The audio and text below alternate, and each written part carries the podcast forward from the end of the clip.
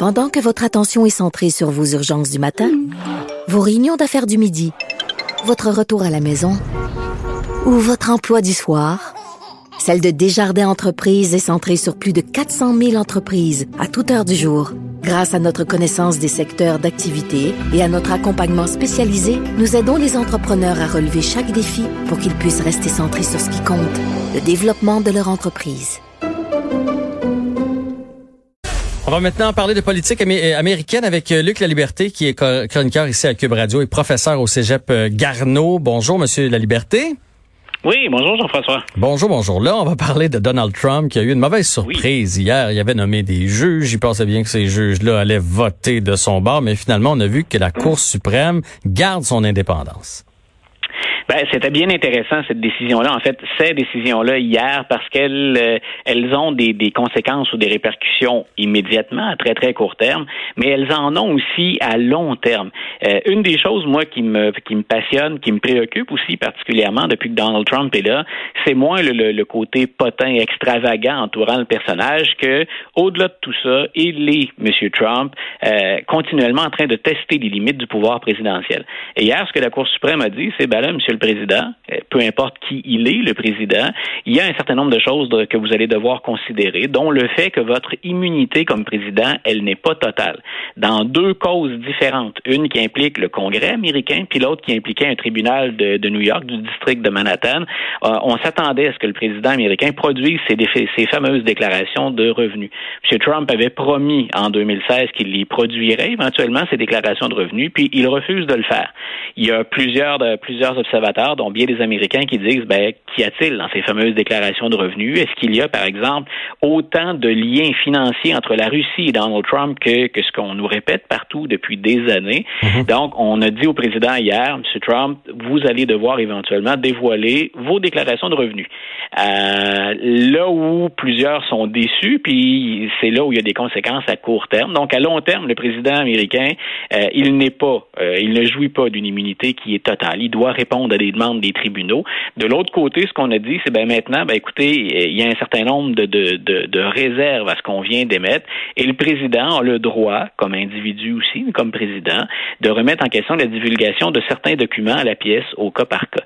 Donc, euh, on n'aura pas avant le 3 novembre euh, les données confidentielles contenues dans les, les, déclarations de revenus, mais M. Trump est assuré qu'il va devoir le, les produire éventuellement, euh, mais il sera peut-être déjà plus président quand ça va sortir. Ouais, fait qu'au moins ces chiffres-là vont sortir, ben au moins pour lui là, je parle, vont sortir après les, la course là. Fait que dans le fond, ça viendra pas y nuire. Fait qu'il a gagné ben, dans le fond politiquement, politiquement, à court terme, c'est, on peut parler de gain pour le président.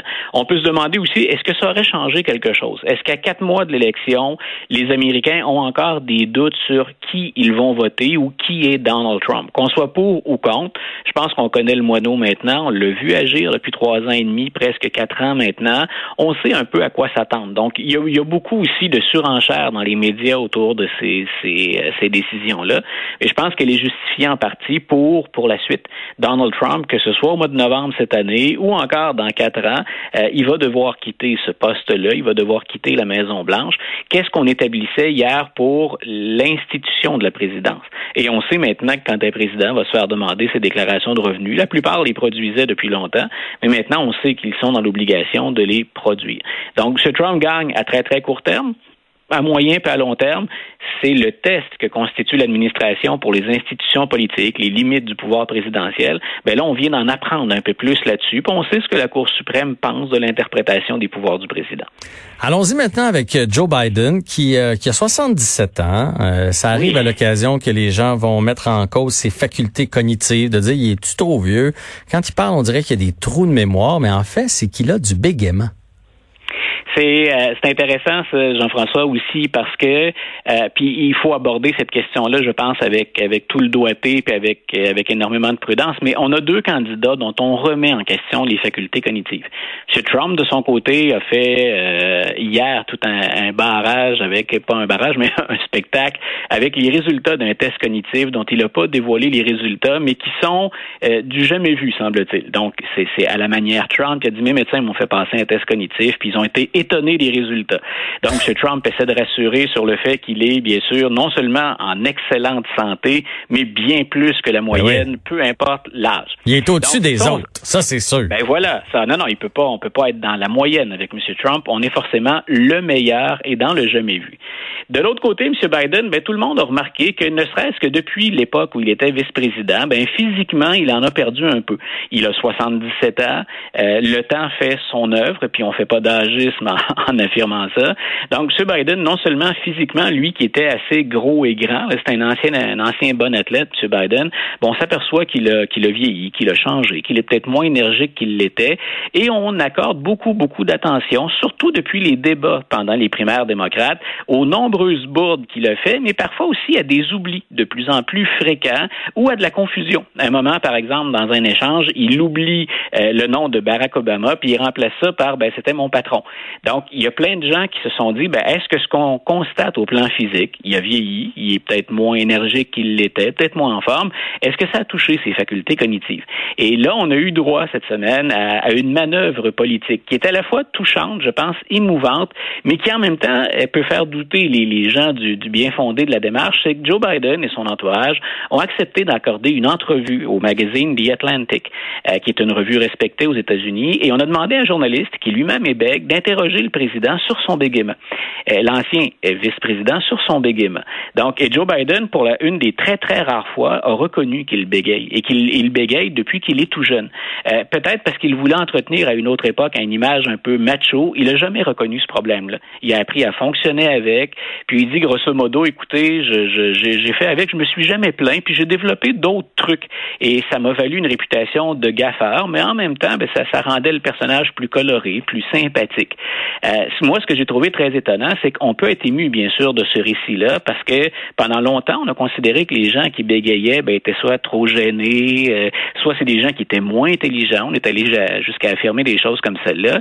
Et là, le fait que M. Biden reconnaisse ce problème-là, lui qui a connu, je pense, une carrière dans l'ensemble qui était marquée par le succès, ben, on peut trouver que la démarche est, que la démarche est belle et qu'elle est intéressante.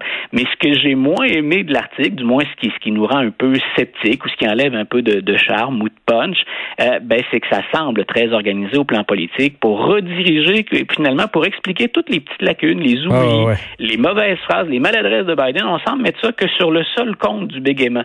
Et il y a des choses, si je revenais sur l'ensemble des débats de ces déclarations, qui ne s'expliquent pas par un bégaiement, mais bien effectivement par de la confusion. Puisque c'est une confusion qui est normale, est-ce que c'est une confusion qui euh, révèle que, que M. Euh. Biden est moins, est moins sharp hein, en anglais, est moins alerte c'est ça, moins alerte, qu'il a moins d'acuité qu'il en avait auparavant, ben là, euh, j'ai pas de, Et est-ce qu'elle, en médecine, donc est-ce, là. Est-ce que ça va s'en aller en s'améliorant aussi? Parce que s'il commence son règne à 77, il va quand même le terminer à 81, là. Fait que, voilà, ça, on a l'âge qu'on a ça explique aussi, Jean-François, pourquoi Biden a dit euh, c'est, rare qu'on entend ça en campagne électorale, mais il a clairement laissé entendre qu'il ne pourrait être là que pour un mandat.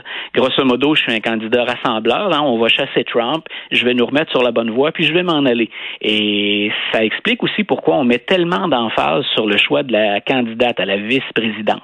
On sait déjà du candidate parce qu'on sait déjà que ce sera une femme, mais donc si M. Biden annonce déjà la couleur, je vais partir, c'est drôlement important que la personne qui soit là sont en mesure de faire le travail très rapidement. Puis on peut penser que s'il est vraiment diminué physiquement ou intellectuellement, là on suppose uniquement, mais il faut que cette personne-là soit capable, de prendre le, soit capable de prendre le relais très très rapidement. Donc on va viser quelqu'un qui a de grandes compétences, puis probablement quelqu'un qui a une certaine expérience politique.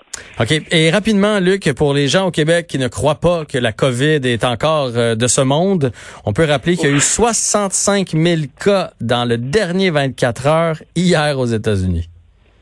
Et il y, a, une chose qui n'a de cesse de, de, de, me choquer ou de m'interpeller parce qu'on on peut avoir une attitude différente selon les individus, ça je le comprends, puis plusieurs en ont ras-le-bol. Moi, ce qui continue de m'étonner, c'est quand on écoute les responsables de la santé publique aux États-Unis, puis on a entendu Deborah Burks et le docteur Anthony Fauci, dont on a appris à connaître le nom au Québec aussi. C'est pas aussi populaire que M. Arruda, mais dans les deux cas, ils continuent à sonner l'alerte régulièrement. Ils sont inquiets. Ils nous demandent, si on est américain, de redoubler de vigilance et d'ardeur. Et pendant ce temps-là, le président américain, dans la même journée, dit non, ça va bien. Puis dans 90% des 99% des cas, les gens qui sont atteints de la COVID, c'est mineur. Et on sait qu'il n'y a pas que des décès qui entraînent la COVID, mais qu'il y a des gens qui vivent avec des séquelles très importantes ensuite, puis que la guérison, dans certains cas, elle est particulièrement longue. Alors d'un côté, on a les experts, les scientifiques qui continuent de dire il faut redoubler de vigilance et on ne fait pas un bon travail. Et de l'autre côté, le président qui dit non, tout va bien, il faut ouvrir les écoles, il faut relancer l'économie. Et moi, je continue à faire des rassemblements politiques où on invite les gens sans insister plus qu'il ne le faut sur la distanciation sociale ou le port du masque.